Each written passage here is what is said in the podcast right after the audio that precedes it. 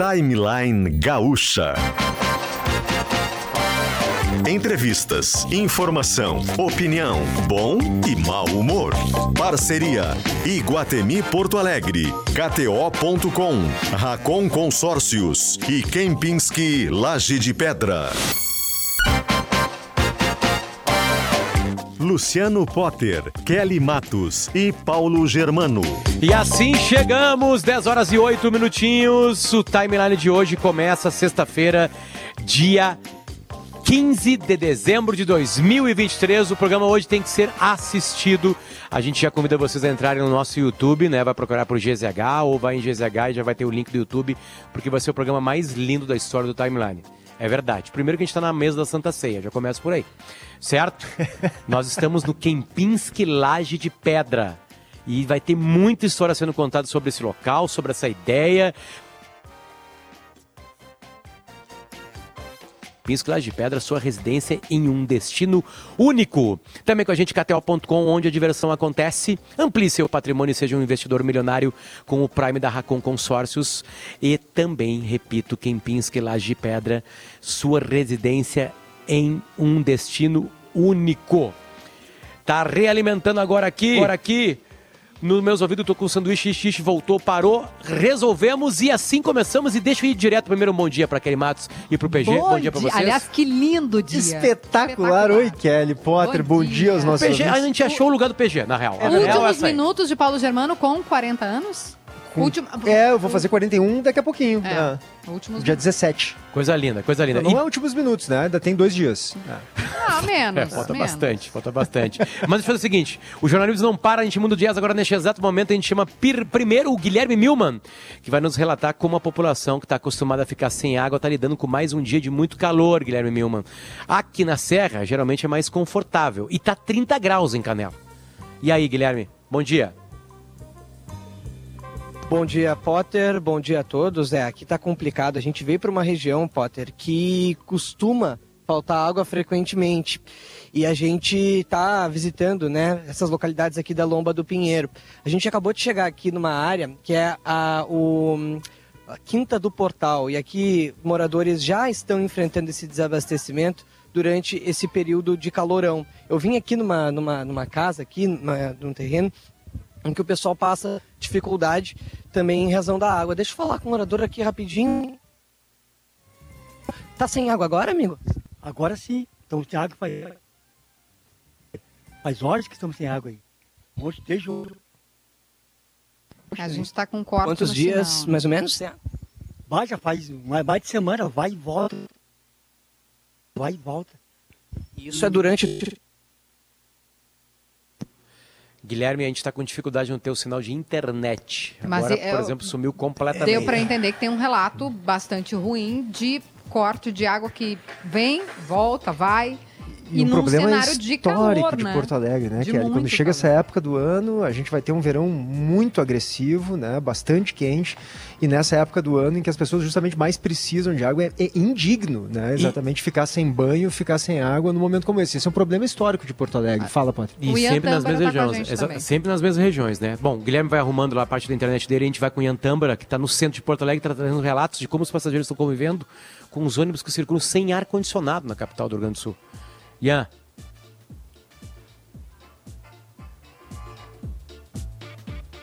É. Acho que o Ian já vai uh, entrar, mas o seguinte, Potter, acho que é importante a gente contextualizar. Tem veículos, tem ônibus em Porto Alegre que de fato não tem ar-condicionado, mas se não me engano, 74% da frota já tem ar-condicionado e não ligam. Boa parte do, do, do da, da frota que tem ar-condicionado não é ligada nessa época do ano. Então é uma coisa absolutamente não, desumana, né? Porque, não, porque as empresas não estão ligando os ônibus. E falta também fiscalização da prefeitura. A prefeitura não está sendo eficiente na maneira de fiscalizar. Fala, Milman.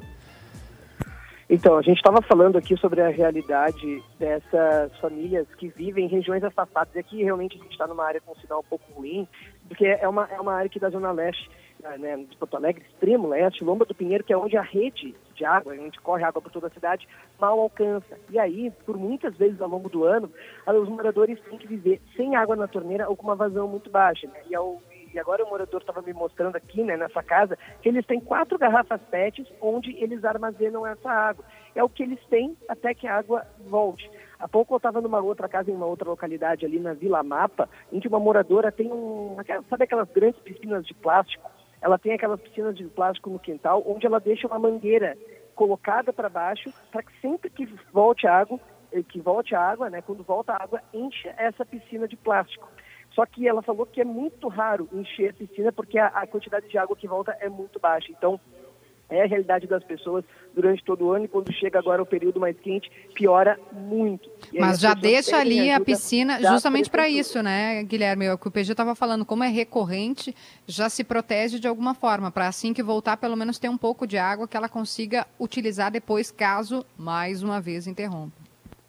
Exatamente. Então, a, geralmente, quando a gente vai encher alguma coisa, uma piscina, a gente enche a, é, liga a mangueira, vai enchendo e quando vê que está cheio, desliga. Ela não, porque ela sabe, tem garantia que não vai encher, a água vai acabar antes que se aproxime ali da borda da piscina. Então essa é uma realidade muito complicada. A gente conversou com o DEMAI, que admitiu a possibilidade de desabastecimentos não só né, durante esse período de calor extremo que a gente vive, mas ao longo de todo o verão, mesmo com a previsão de um verão mais chuvoso, principalmente aqui para a Lomba do Pinheiro e também para o Morro da Cruz. Morro da Cruz, que é uma região também que frequentemente vive com a falta de água. Há dois anos a prefeitura decretou situação de emergência no local, justamente em razão da falta d'água. O DEMAI diz que tem realizado ações de curto, médio e longo prazo, mas diz que ainda tem muito trabalho para ser feito novas adutoras, qualificar o sistema de rede, algumas obras mais complexas para fazer a água chegar nessas localidades. Enquanto isso, segue um problema que é crônico. Mais de Triste. 20 anos moradores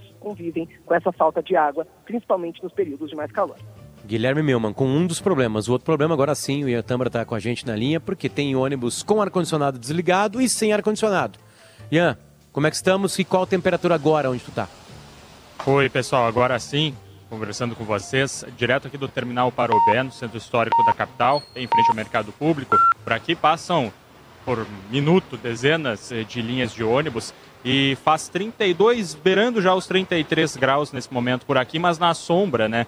E se for para o sol, para o mormaço, a coisa fica ainda pior na questão da sensação térmica. E a gente ficou durante uma hora, entre 9 e 10 horas da manhã, observando todos os ônibus que passavam por aqui. Fechou certinho o número de 50 coletivos que passaram por esse ponto aqui do Terminal Parobé. Desses 50, 21 não estavam com ar-condicionado ligado, estavam com as janelas abertas. Isso dá aí é, 42% dessa observação que a gente viu dos ônibus não estavam com o ar-condicionado ligado. O Josimar Farina, na coluna dele, já trouxe essa, essa semana a informação né, de que dos 877 ônibus uh, que utilizam ar-condicionado, que tem ar-condicionado na frota aqui de Porto Alegre, no último ano, 371 notificações foram emitidas pela EPTC sobre esses ônibus que não ligam o ar-condicionado. Quando a gente fala aí de uma porcentagem de 42%, ou seja, quase 50%, ou Bateu. seja, quase metade. Uma analogia, é quase uma questão de sorte hoje aqui nesse calorão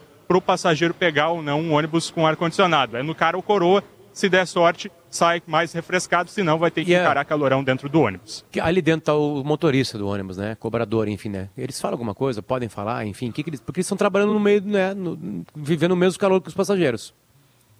No, na maioria das vezes comentam que é o caso do ar-condicionado estar sem manutenção ou estragado. Né? Nesse caso, de acordo com a orientação é, da EPTC, o caso seria de o ônibus ser encaminhado para o conserto direto depois de, da realização da viagem. Só que esse argumento, ele acaba sendo, vamos dizer, é, ele acaba falhando na prática, porque se o motorista ou o cobrador, quem está de responsável, uh, afirma essa informação, a viagem ela pode terminar ainda, né? O, o, passageiro não pode ser afetado, não pode largar todo mundo e ir para a garagem. Então, acaba terminando a, a corrida, a, a, o trajeto com todo mundo sem o ar-condicionado e aí depois o recolhimento pode ou não ser feito. A EPTC não informou é, sobre quantos já foram recolhidos quando há esse tipo de informação, mas é o que a maioria relata é quando a gente questiona. Né? né? É insalubre é, trabalhar nessas é condições. Mas, ah, o passageiro, claro, mas o Potter toca num ponto dos funcionários, dos servidores que estão ali para prestar São eles um que ficam mais tempo no ônibus. E eles ficam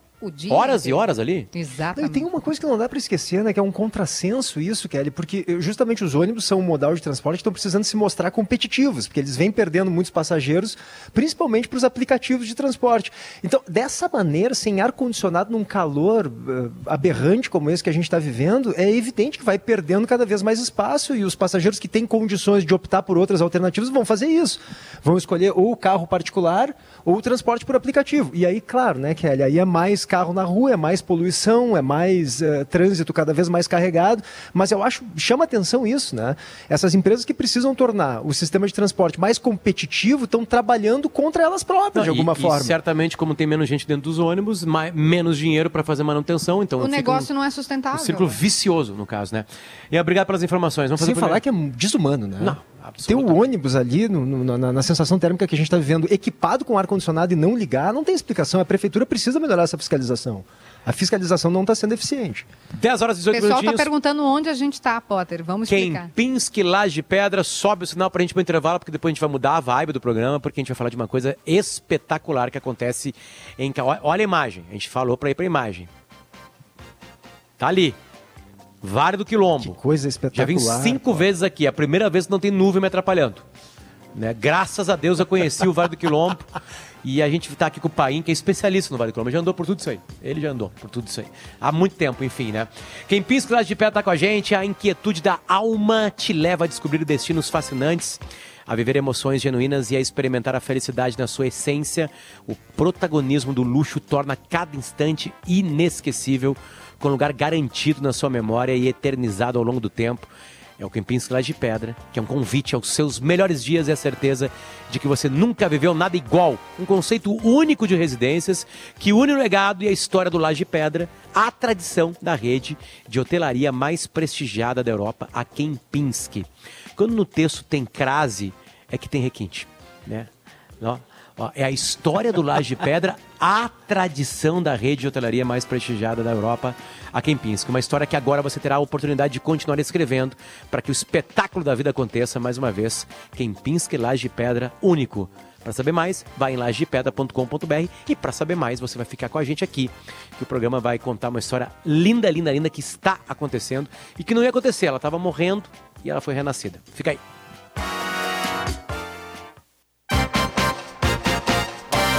Aqui no Stock Center, seu dinheiro rende mais. Preço baixo com toque a mais. Nova loja em Esteio, né? E abrindo loja. Junto também.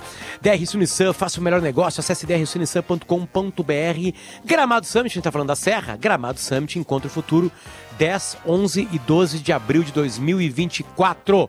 Colégio Bom Conselho tá com a gente, matrículas abertas. Canela, Prefeitura de Canela avisa. Sonho de Natal Canela, onde os sonhos se tornam realidade. Atos Educação, conexões de valor e Cravi Portaria Remota, experiência e segurança conectada a você. O jazz vai ser mudado para Kempinski Laje de Pedra, sua residência e um destino único. Como o jazz combina. Paim, a gente já tá te chamando de Paim já. Na real, a gente já tá íntimo contigo. Mas contextualiza, contextualiza. José Paim, O homem e a mente atrás desse projeto, o homem que renasceu o Laje de Pedra, tem, tem chão com, com o barro da obra, né, com os caminhões passando para lá e para cá, porque o Laje de Pedra está renascendo, Paim. E aí não bastou tu ir lá com a gente no estúdio, falou assim, não, eu quero que vocês vão lá de novo. Precisa, você precisa estar lá vendo o que tá Porque é uma experiência estar aqui, né, Paim? É diferente. Por mais que a gente descreva, que a gente mostre, que a gente está mostrando nas imagens, o pessoal pode entrar agora no YouTube e vai ver o Vale do Quilombo lindo, belíssimo. Mas estar aqui é uma experiência. Dá uma dica pra galera do vídeo, pra deixar aquela imagem, se tiver aquela imagem ainda, né, que vai mostrando o Vale do Quilombo todo o tempo, deixa para as pessoas ficarem felizes da vida. Só de ficar vendo o Vale do Quilombo. Paim, bom dia. Bom dia, bom dia pessoal. É muito bom estar aqui de novo e dar continuidade à- àquela primeira entrevista. Sabe que eu recebi muita gente, comentários de pessoas que eu não conhecia falando daquela primeira entrevista e vai ser muito bom a gente dar continuidade a isso. É, Paim, parte coisa 2. que eu queria só falar é sobre essa vista, Paim. A gente está de frente, né, Kelly, pro Vale do Quilombo. Quem está na live está assistindo isso agora. O campo faz parte dos campos de cima da serra, né? Isso aqui é fabuloso, é espetacular. A impressão que eu tenho é de que agora é que esse ambiente aqui, o, o Laje de Pedra, está se integrando a essa paisagem. Antes acho que não era assim de frente. Então a gente está no restaurante aqui do, do, do Laje de Pedra e a gente, é, essa paisagem é de tirar o fôlego, né? Essa, essa vista que a gente está vendo aqui, é, de fato é isso, tem uma intenção de fazer uma integração mais clara com esse ambiente natural fabuloso que a gente tem aqui, que aliás é muito pouco explorado, inclusive, né? Exatamente. É, o projeto antigo, né, ele, ele começou a ser inspirado pelo Niemeyer, e o Niemeyer então indicou o seu, o seu talvez um dos principais assessores, que era o Edgar Greff, para fazer o projeto. Uhum. E na época se dava muito valor à arquitetura, mais do que ao meio ambiente. E o projeto foi todo virado para dentro. Perfeito. Ah, Ele tinha o restaurante é, para fora, mesmo assim com um terraço bastante acanhado. Nós expandimos o terraço aqui e depois tudo que ficava de frente para o vale aqui era depósito, garagem, contabilidade, cozinha, tudo era de frente para o vale. E os apartamentos se olhavam para o complexo, para a arquitetura, que é linda, mas não era a, a, pegada da época. Hoje não. Hoje nós estamos abrindo aqui, onde, onde nós estamos, vai ser aberto, vai ter uma grande praça de 3 mil metros quadrados, onde todo o hotel, todos os restaurantes, hotel, etc., olham para a praça e a praça com vista para o Vale do Quilombo. Então o projeto agora está muito mais debruçado, com frente para o mar, né? porque isso aqui é mais bonito que É mar. vista, é É vista vista maravilhosa. para o céu. É para o Incrível. céu e, e- e- e essa é a nossa ideia, realmente abrir eh, o vale, essa vista. Nós estamos a 400 metros de altura, estamos num penhasco quase vertical, a 400 metros acima do Vale do Quilombo. Então, essa vista aqui, que tem a mais bonita do Brasil. E quem é que pegou, igual. chegou e disse assim, não está errado? Pessoal, nós estamos olhando para o lado errado, nós temos que olhar para cá. Não, é, eu acho que é meio que óbvio. Era óbvio, hoje- né? Mas nem antes, Porque o seu Niemeyer, não. a- a- o que tem aqui, dinheiro não compra. Outro dia veio um, um sujeito muito rico aqui que, que, que- que comprou. O Potter, tá, vamos falar, gente. até um Vamos explicar que apartamento. foi o Potter. E ele, e ele até fala falou para mim, particular. Paim, ah, ele viu todo essa, esse o restaurante que nós fizemos, né, foi um, gastamos uma fortuna que esse restaurante, a cozinha, é, assim, é o top do mundo, ah, enfim, fizemos todo esse espaço aqui que ficou maravilhoso. O cara falou, nossa, Paim, mas quanto vocês gastaram aqui? Aí eu falei, ó, fulano, isso aqui foi barato. O caro é daqui para fora, essa vista aqui, que, custou mais de um bilhão de dólares, né? Foi Deus que fez. Porque se eu fosse fazer isso, se eu fosse é construir priceless. aquilo lá, não há dinheiro que pague. É. Então, eu- a, a gente gosta de fazer coisas, eh, o- o- eu gosto de investir em projetos em que o dinheiro não compra. Isso aqui o dinheiro não compra. Não pode ter o segundo laje de pedra, é impossível. É, isso aqui tem a ver com derramamento de, de lava. Tem energia. O maior de todos os tempos, né? Isso. Enfim, né? Isso, é uma coisa absolutamente espetacular. Ho- Hoje se fala muito sobre turismo ecológico, inclusive, né, Paim? E eu sei que tu é um apaixonado por essa região aqui, tu sempre diz que ela é muito pouco explorada, do ponto de vista turístico, cultural, inclusive. Claro, a gente conhece alguns cânions em Cambará, por exemplo, Itaimbezinho, Fortaleza, mas muito desse patrimônio natural que a gente tem aqui, que tu é capaz de dizer que é a vista mais bonita do mundo, inclusive, não, do Brasil, tu disseste, mas eu já tô, gaúcho é assim, né? já é do mundo. Ah, o que, que, que dá para explorar mais? O que, que vocês pretendem fazer para integrar esse empreendimento aqui do Laje de Pedra com o turismo ecológico que pode ser explorado aqui na volta e não é? Olha, eu- eu- quando nós terminamos o último programa, estava falando que o gaúcho é a pessoa que vai para o mundo e esquece um pouco da terra. Né? O que a gente fez eh, ao comprar o laje era espanar um pouco a- essa pérola, esse diamante que tinha aqui e ressignificar, não ressignificar, mas revelar para o mundo que era o laje de pedra, que é a coisa mais linda que tem no Brasil, pelo menos. Ah, e, e a mesma coisa acontece com o território aqui, porque esse, essa região de Campos Cima da Serra, que começa, ah, que começa aqui, e principalmente a sub-região de Campos, que compreende cinco municípios, eu já comentei, é das menos habitadas, ou seja, não foi antropizada, é das menos habitadas eh, no Brasil e no mundo, né? e se conhece um pouco. O gaúcho conhece Itaimbezinho, às vezes Fortaleza, e só que nós temos 35 cânions, inclusive mais bonitos que Itaimbezinho e Fortaleza, como é o caso de Montenegro, por exemplo, e que o acesso é difícil. É que nem se chegava lá, É né, difícil Paim? de chegar. Então, o Laje de Pedra vai ser o hub para revelar essa região para o mundo, porque hoje o turista de alta renda ele vai para Nova Zelândia para ver a natureza, ele vai para Patagônia, Pra Patagônia. E isso aqui é mais bonito. E está tá desconhecido, porque não está preparado para esse Paim, turismo. o convite para vir no local, porque tem uma exposição. O jeito que o projeto é apresentado aqui, além do encantamento do Vale do Quilombo, aqui para dentro, vamos voltar aqui para dentro, tem uma apresentação de vídeo Uma imersão. que uma imersão, melhor dizendo, que o PG não fez, a gente vai fazer com o PG. Vamos Só pra gente fazer. ver a tua cara, eu vou filmar e vou botar nos nossos Instagrams. Porque é uma coisa absolutamente espetacular. Mais do que isso, o Laje de Pé estava abandonado. Aí eles chamam fotógrafos para tirar foto desse abandono, Isso eu vi. onde há uma arte nisso aí. As E aí tu fotos vai- lindas, o corredor ah, ali. é, Aí tem um livro contando a história de tudo. Não, vamos contar a história. Não, não é a história da laje de pedra, é a história da região. Começa exatamente com o derramamento de lava há bilhões de anos. Com isso informado. Então, é- é- não é se agarrar no solo, é mais do que isso. Não é imergir no solo. É profundamente, é uma raiz que vem né, da- do nascimento do, do planeta, sei lá assim. E tu, nesses corredores, depois da imersão de vídeo, é espetacular. E aí o seguinte, aí nós viemos para cá e o país falou assim: não, mas só um pouquinho, eu vou trazer um convidado, porque ele tem tudo a ver com isso. Quem é o teu convidado? Paulo Hafner, que tem a ver com o cavalo, a história do cavalo crioulo. Nós vamos falar de cavalo crioulo. O que, que tem cavalo crioulo com isso? É, deixa eu explicar para você. é, é, o Rio Grande tem coisas únicas que eu, como sangue Paulista. gaúcho, né? É paulista, né, pai? Eu nasci por acaso, porque minha mãe teve um problema de parto, perdeu o primeiro filho por uma barbeiragem e ela foi, me, foi fazer o parto em São Paulo. Hum. Sim. Para Teus pais, que eu, teus pra pais eu fizeram, teus pais fizeram amor no Rio Grande do Sul. Como é que é? Teus pais fizeram amor no Rio Grande do Sul, sei, na tua noite. Em Curitiba. Na noite Paim. Curitiba, tá bom. É sul, é sul do Brasil, vale. Ainda Provavelmente em Curitiba. Não, que mas é as férias morávamos. ele já falou, vacaria. Mas eu, eu- eu- agora eu perdi meu raciocínio. Óbvio, né? Tá Sobre, sobre o cavalo. pais, É, para, para, o cavalo para. crioulo. Cavalo Então, crioulo. Tô então, lá. atrapalhando, tô atrapalhando. Então, a- a- a- eu estou redescobrindo o Rio Grande do Sul, porque é um, é um território assim mágico de tanta coisa nova que nem os gaúchos conhecem, né? E uma das histórias interessantes, que para nós é muito importante, porque nós temos que trazer coisa para o público de alta renda, que é muito exigente, tem que ser coisa que ele não acha, nem no Brasil e nem fora do Brasil. Né? A história do cavalo crioulo, Paulo depois vai, vai me complementar, aprendi muito com ele, mas estudei bastante, eu sou estudioso nesse tipo de coisa. Ah, o cavalo crioulo ele começou aqui logo depois do descobrimento, que a origem dele é o lusitano ou, ou andaluz, que é mais ou menos a mesma coisa, mas ele durante quatro séculos se reproduziu selvagemente aqui na Bacia do Prata, Brasil, Uruguai, Argentina, um pouquinho de Chile também.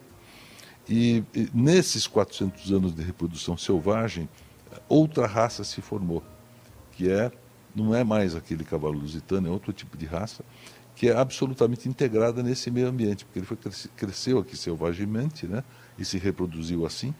E, e tem aí entre eh, outra característica importante, quer dizer, o, o cavalo ao reproduzir a égua se reproduz com 4, 5 anos, quando ela é eh, domesticada, quando ela está sendo criada. Mas na natureza, a partir de 18 meses, quando ela começa o cio, ela começa a se reproduzir. Então aqui tem certamente aí cerca de 80 ou 100 gerações de cavalos selvagens que foram se reproduzindo com, outra, ou com outro drive, com outras características. Por que isso? Eu aprendi que as raças de cavalo, gado, cachorro, gato, essas raças eh, foram, eh, são invenções humanas. Vou explicar. né? Não existia o cavalo inglês na natureza. Ele foi é, uma cruza do cavalo árabe com o cavalo que existia lá na Inglaterra, se formou o cavalo inglês, e a partir daí os cruzamentos são feitos com aqueles cavalos que acentuam as características que o criador ou que o homem espera do que seja o cavalo inglês. Você vai direcionando etc. pra Você aquele vai animal que você quer. E o cavalo se forma por quê? Porque os melhores gara- garanhões que apresentam uma característica desejada pelo humano né, vão se reproduzir e vai se reforçar aquele caraca- Mesma coisa com o cavalo, com o cachorro eh, dálmata, o cachorro Doberman, etc. São raças que foram criadas pelo homem, eles são produtos de uma exigência humana, o que se espera daquela raça. E o crioulo da mesma O crioulo- forma. Não, o crioulo não. O crioulo ele é- é uma seleção natural da natureza. É o o selvagem. cavalo alfa do ah, grupo. Mas ele, aí. ele não vem depois, a partir da domesticação dele, não vai fazendo essa, esse direcionamento também? O Paulo A tá lá, se domesticação é ele muito tá. recente, abre o né? microfone, porque Mas aqui é nós temos Isso, quatro abre- que abre o falam. Vai lá, Paulo. É, lógico que ele é, reproduziu durante 40, 400 anos. é, De maneira selvagem. solto, Aqui, né? aqui onde a gente No está. Pampa, basicamente. Uhum, no Pampa. Campo, onde a região aberta e sobreviveu pela resistência, pela rusticidade. Ah, por isso que ele é diferenciado. E a partir aí da virada do, do século XIX para o XX, eh, se começou a perceber, os, os criadores de gado da Argentina, do Uruguai, do Brasil principalmente, eh, começaram a perceber que aquele, aquela rusticidade e a resistência do animal eram mais importantes, dos crioulos, e o, surgiu, o crioulo tem o sentido do- dos que já estavam aí quando a gente chegou. né? Então, e nessa época de, do 19 por 20, teve uma, uma imigração muito grande de ingleses para a Argentina e para o Uruguai, principalmente, mas também na fronteira do Brasil se estabeleceram vários eh, frigoríficos para enlatar eh, carne para vender para os dois lados da Primeira Guerra. E ali se manteve aquele cavalo com a rusticidade e a resistência que tinha e se começou a criar Mas como hoje Agora aqui- vamos, vamos explicar, né, Kelly Provinte, a relação do cavalo crioulo Onde? com o Laje de Pedra, com o campus de cima da serra Deixa- e, com, e com a exploração do turismo natural Então- aqui, né? É, Então, deixa, deixa eu explicar. Nesses 400 anos de evolução, se criou um animal que tem muita inteligência, né? tem uma certa docilidade. O original dele é um cavalo chamado de sangue quente, o hot blood.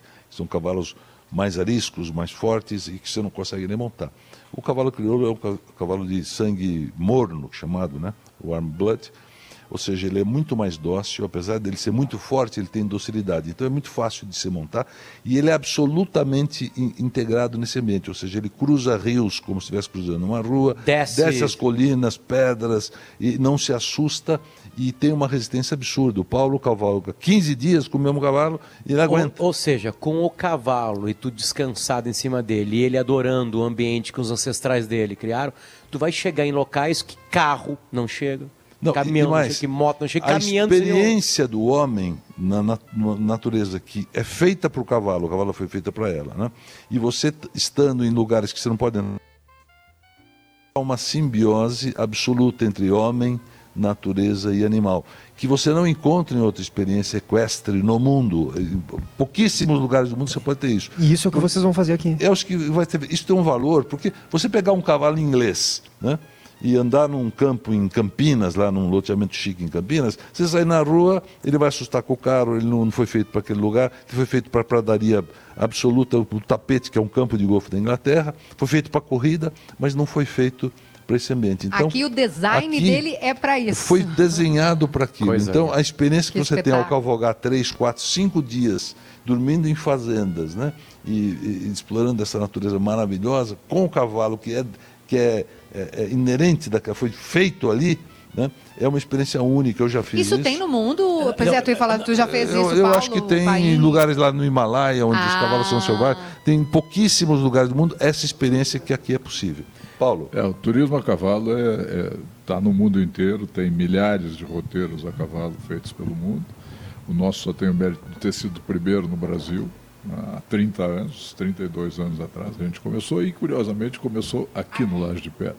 A primeira cavalgada que eu promovi foi para a Associação de Criadores, para que a raça pudesse mostrar que era acessível, mesmo para quem nunca tivesse montado.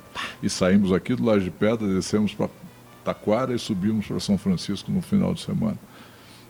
Estou há 30 e larguei a propaganda, que é a minha formação, e É quem dar cavalo há o cavalo 32 é anos. apaixonante. né? Cavalo crioulo, então, é uma Tá, só, é só- é o que o meu déficit de atenção às vezes começa a me cobrar uma coisa. Eu quero entender direitinho como é que vai ser esse projeto relacionado aqui ao, ao, ao Laje de Pedra. Ou seja, a exploração desse ambiente maravilhoso natural que a gente está vendo aqui, ela vai se dar a partir de montaria no cavalo crioulo e isso vai estar relacionado a esse empreendimento que a gente está aqui. Essa é uma das experiências. Tá, né? isso que eu quero entender. Tem uma cadeia muito interessante no Chile chamada Explora, que é muito famosa e os brasileiros vão para lá. Você vai lá, seja no deserto do Atacama, ou seja na Torre del Paine, que é lá na Patagônia chilena, E, e, eles são o hub de exploração. Você chega no Explorer, você vai viajar duas horas para chegar num lugar que é único no mundo. Depois você vai viajar uma hora no dia seguinte para chegar em outro. Nós aqui vamos ser o hub destas experiências para territórios desconhecidos, ah. absolutamente fantásticos, mágicos e espetaculares, Perfeito. que o cidadão normal, o Hellas Mortal, não conhece. Ele vai conhecer sobre ajuda, curadoria, de uma maneira elegante, segura, etc., com toda isso que nós estamos formando, o Paulo Raffner, uh, nisso aí. Uh, e, e, não é só isso, essa é parte disso. Né? Uh, tem outra coisa que também o, o, o gaúcho conhece pouco e o brasileiro menos ainda. Por exemplo, os vinhos. Posso falar um pouquinho de vinhos? Opa! Pode. Pode abrir uma garrafa até. Então, é isso que eu ia dizer. Eu, eu fui, uh, na terça-feira, eu fui numa confraria que eu ajudei a fundar em São Paulo, talvez seja, se não é a mais importante, é uma das duas, três mais importantes de São Paulo ou do Brasil. Né? São 20 empresários super importantes e, e cada terça sim, terça não, uh, se reúnem para tomar vinho. E eu convidei para vir para cá para experimentar vinhos gaúchos. Porque há um preconceito. Ele falou, pai, vinho gaúcho não. Vem para cá. Eles vieram aqui, poucos deles experimentamos, e agora teve a degustação às cegas nesta, nessa confraria em São Paulo. Né? E aí se abriu alguns vinhos do Rio Grande, às cegas, quer dizer, coloca no ninguém decante sabe. e ninguém sabe o que, que, é. Isso. Então se colocaram lá uma meia dúzia de vinhos feitos aqui no Rio Grande do Sul, né? e junto o Tinhanello, que é um vinho de dois mil reais a garrafa, super toscano, espetacular, Ornaia, mais ou menos do mesmo Sim, nível. Mesmo. E o Alion, o Alion é o segundo vinho da Vega Sicília, espanhol. Vega Sicília é o, é, é o Romani Conti da, da, da, Espanha. Da Espanha, tá certo? Ele, o segundo é o Alion. Então são vinhos espetaculares, reconhecidos no mundo inteiro como top, né? E abriram os brasileiros juntos. E na, às cegas, os brasileiros ou empataram ou ganharam. Né? dos super toscanos e, e, e do Lyon. Então o pessoal ficou absolutamente assim encantado ao descobrir. Tu lembra quais os gaúchos? Eu tenho alguns, o Terço, que é da, da Valmarino uhum. Churchill, o Churchill, o Cês Maria, Uh, lote 43. Que é uma, uma é. junto. Lote 43 aqui no Miolo. E tinham outros lá que não. Eu, e aí tu lembro. olhou para eles e falou: viu, eu disse. É, e aí, o, não, eles chegaram à conclusão eles mesmos, porque, é, inclusive, quando estavam aqui e viram as garrafas abrindo, etc., o pessoal tinha uma visão mais crítica, porque o paladar é muito influenciado pelo cérebro. Né? Quando você abre uma garrafa espetacular, você tende a achar que aquele vinho é melhor. Agora, as cegas no, os vinhos nacionais empataram ou ganharam. Mas aí mim, nós vamos falar mim foi uma surpresa. Pai. Por que, é? que tu, tu tava, trouxe esse assunto aqui? Porque o, o Laje de Pedra vai ser, o Kempinski Laje de Pedra, é um hub para a experiência. Você falou, ó, o cavalo é uma delas, mas é. o vinho é uma muito então, importante. É, porque a gente sai daqui de novo, vai a Mendoza, por exemplo, que é aqui é. perto, nas vinícolas, e a grande maioria são vinhos médios lá, não tem, tem alguns espetaculares, mas esse é um caminho que todo brasileiro faz. E o Vale dos Vinhedos, é, para o público de alta renda, não é frequentado, porque o pessoal tem um preconceito que o vinho nacional não merece. Entendi. Entendeu? Se eu vou e vai poder Desculpa. fazer aqui. Vai poder fazer são, aqui. São 10h44 agora, tá? A gente tem mais seis minutos. E eu preciso falar daqui para dentro. Eu quero que tu explique, porque também o modelo de negócio né, dos apartamentos, das residências, é diferente do que as pessoas imaginam. Explica pra gente como é que vai ser o Kempinski lá de pedra. Como é que, que já, né, a gente sabe que tem compras andando, né, a vapor aqui, enfim. Explica como é que é esse modelo de estadia, de, de ter um, um espaço aqui. É, o, o Kempinski, primeiro, nós está sendo projetado para ser o melhor hotel da América é, Latina todas as exigências de uma rede que é a rede mais importante de luxo do mundo, né? Uh, e, uh, e com toda a infraestrutura, vão ser cinco restaurantes, tem praticamente dez áreas de alimentação e bebida, porque os bares também servem Comida. alimentação. Tem um spa espetacular que é explorado pela Resense, que é a marca da Kempinski. Uh, o spa e a academia tem 1.200 metros quadrados, vai ser a academia mais bacana aqui do Sul. Tem o teatro que o Grupo Opus vai explorar, que são teatro para 500 lugares. Né? Tem a área de eventos, a, o ballroom para casamentos e festas e tudo mais, a Kids Club. E além disso, nós vamos ter cerca de 360 ah, apartamentos que são espetáculos. Todos os apartamentos têm são para durações mais longas, então tem uma pequena cozinha toda equipada com eletrodomésticos alemães, exigência da Kempinski. É um né? apartamento, né, É, uma, é um pequeno é um quarto, apartamento. é um apartamento mesmo. E esses apartamentos, em grande parte, estão sendo comercializados, porque você vai estar eh, como se estivesse fora do Brasil. Né? Um ambiente que não pertence, muito melhor do que tudo que você conhece em termos de lazer, de piscina, de, de academia, de tudo isso, frequentado por um público interessante, mundial, porque aqui a Kempinski vai vender canela para o mundo inteiro, né?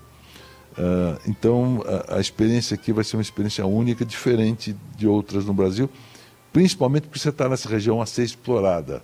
Então, você pode passar 10, 15 dias aqui, cada dia você vai ter outros atrativos, além de engramado e, e, e tudo mais. É- é- é assim, e de, de novo, acho que tem que ser. A gente está ocupando um espaço do 1835, né, que é o restaurante, é, que foi o primeiro.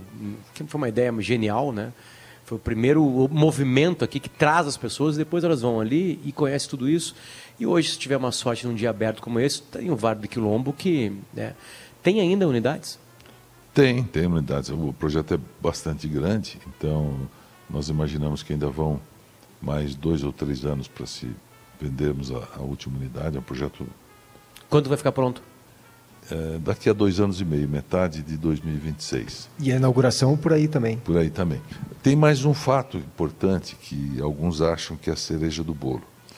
Ah, nos Estados Unidos, há 12 anos atrás, os milionários americanos de uma determinada região fizeram uma associação, tinham 52, acho que 52, 54 milionários, para que eles permutassem as suas casas as suas mansões, segundas residências e terceira residência. Então o cara tinha uma, uma casa num campo de golfe lá espetacular, ou tinha na praia, ou tinha na estação de esqui, e eles criaram um processo que, em vez do sujeito ir todo ano, todo mês só para aquela casa, ele podia ir na casa do amigo e trocavam isso entre si. Essa sociedade chama-se hoje Third Home, ela cresceu e ela tem 14 mil sócios, 14 mil propriedades no mundo espetaculares. Né? Então, eh, e nós nos associamos a essa, essa associação e significa que você pode ter sua casa em qualquer lugar que você quiser do mundo, porque você deposita sua semana na Third Home, aqui uma semana que você não vai usar, e você vai escolher outras propriedades equivalentes, pode ser na França, Sendo proprietário aqui, na você vai Itália, poder- na Borgonha, em Ah. Toscana, em Paris, Londres, Sim, porque Caribe. tu, porque tu vai ser proprietário de um local espetacular que vai ter então, gente querendo vir. é, é como se você colocasse asas no seu apartamento e transportasse ele para Tailândia, para qualquer outro lugar do mundo que você queira fazer, e cada ano em um lugar. Então isso abre a, a- a- a- tua experiência de férias ou de lazer ou de viagem tá- fica quase que completa porque você tem um portfólio gigantesco de, de outras residências que você pode usar. Num padrão. Nesse padrão alto- um espetacular. alto padrão. O preço médio das propriedades da Third Home é 2,6 milhões de dólares, que dá uns 13, 14 milhões de reais. Preço médio, né? Então, você está falando que ao ir para ah, Toscana, você vai ficar em casas espetaculares. E quem vier para cá vai estar dentro do Kempinski lá de pedra na troca. Espetacular. José Paim, é sempre muito um prazer te ouvir. Dei ideia para ele fazer um podcast, né? Porque tem muita história aqui. Até nesses dois anos são, ele vai fazer um documento de áudio e vídeo para contar tudo isso, né? Porque tem tantos elementos aqui. Na nossa reunião comercial, eu lembro que o Paim falou assim, cara, fortaleçam Canela, né? Fortaleçam a Serra. Campos de cima da serra. Fortaleçam isso, porque aí as pessoas vão vir para cá e elas vão entender o que está acontecendo aqui. Paim, obrigado pelo teu carinho. E obrigado por nos receber em casa. Obrigado, pessoal. Obrigado pela sua presença aqui. E obrigado aos ouvintes por terem ouvido a gente. Obrigado, pai. E o Paulo ganhou o selo Zé Alberto Andrade de gênio do cavalo. O Zé Alberto tá ouvindo, que é a nossa Bem, autoridade, tranquilo, falou, obrigado ele é um gênio. aqui E Rafa, também. certamente o nosso próximo encontro vai ser em cima de um cavalo. Tá aberta a possibilidade. Mesmo eu não sabendo cavalgar. Não tem Não problema. tem problema. Perfeito. Viu, pai? Tô me achando. com vinhos depois, com o paim. Depois vinhos com o paim, enfim. Meu Deus do céu. Estamos aqui no Kempinski Laje de Pedra, sua residência em um destino único. Para saber mais, entre em lajedepedra.com.br. Seu timeline são 10 horas e 51 minutinhos. E a gente já volta. Fica aí.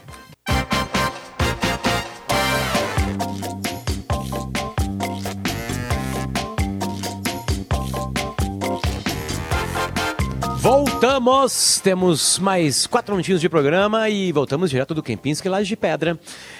Sua residência em um destino único. Estamos aqui, convidamos para imagens também, enfim, né? Batemos um papo com, com o Painha aqui para contar mais sobre tudo que está acontecendo em volta do projeto mais bonito, né? certamente, da, dos últimos 100, 150 anos.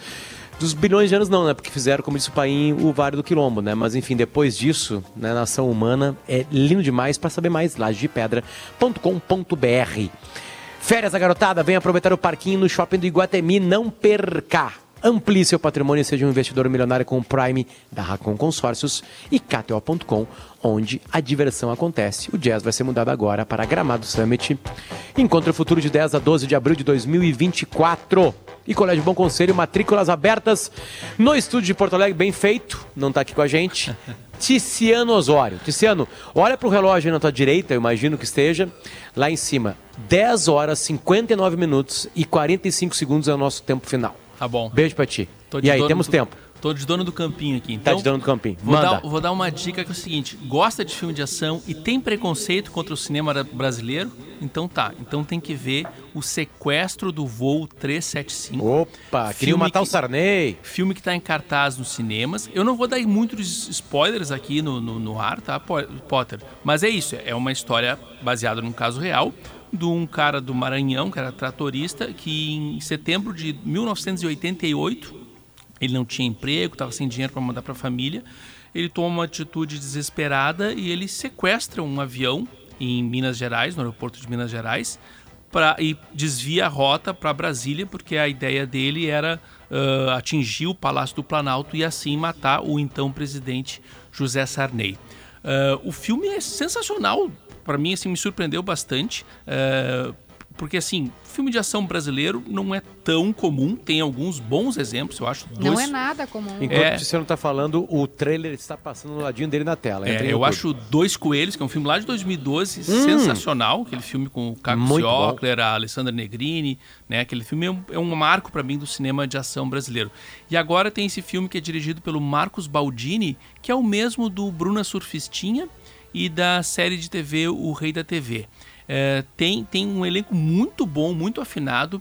O Danilo Grangeia, o Gra- Danilo Grangueia, porque tem um GH ali no meio, eu, eu confesso que eu não fiz minha colinha para ver como é que se pronuncia o, o sobrenome dele, que faz o comandante do avião, o comandante Murilo, ele tá ótimo no papel. Ele já tinha me chamado a atenção no, no filme da Hebe Camargo, que ele faz o papel do Walter Clark. E nesse filme ele é o principal ator, divide com o Jorge Paz, que faz o, o sequestrador, o, o, o protagonismo da história, né? Ele está muito bem, ele é um personagem nuançado. Acho muito bacana esse filme, O Sequestro do Voo 375, que está em cartaz em nove cinemas de Porto Alegre.